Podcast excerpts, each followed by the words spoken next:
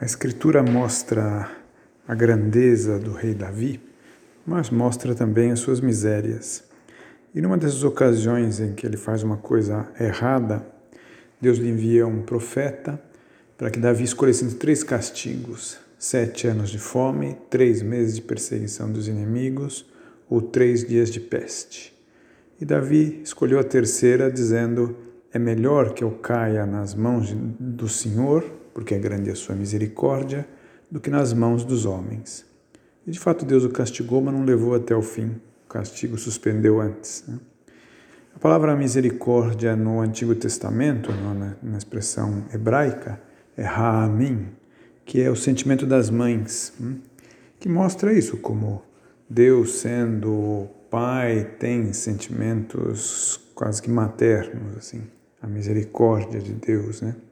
Jesus Cristo, vindo à Terra, diz: Eu não vim chamar os justos, mas os pecadores. É isso, Deus vem para os que pecam, e pecadores somos todos nós, né? É por isso também a confissão é chamada de o sacramento da misericórdia. Por isso, porque Deus vai de encontro aos nossos pecados e os perdoa. Né? Que maravilha é saber que Deus atua assim conosco, né?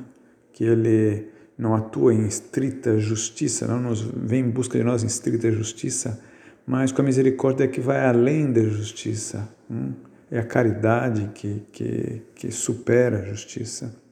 Então, considerar isso que Deus, para conosco, é extremamente misericordioso, leva uma série de desdobramentos assim para a vida cristã, traz uma série de coisas, traz alegria, alegria de uma pessoa que fala, puxa, Deus não está bravo comigo, não está, não, ele é misericordioso, traz serenidade, né? Quando nossos erros, a nós próprios nos inquietam, nos deixam meio assim, pensar, Deus olha diferentemente, Deus é misericordioso, se os meus pecados são o que são, a misericórdia de Deus é muito maior, traz confiança, né? Posso atuar com Deus com, de peito aberto, com segurança, porque Deus é misericordioso, né? Traz ao coração desejo de conversão. Hein?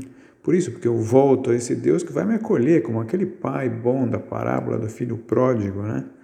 Me leva a ver que nenhum defeito é insuperável, ainda que eu tenha errado um montão de vezes. Nós, humanos, quando vemos as pessoas errarem, muitas vezes tendemos a classificar a pessoa e já pôr um selo lá imutável. Deus não é assim, Deus é misericordioso, sempre olha esperando o nosso retorno, né? E também nos dá um modo próprio de rezar.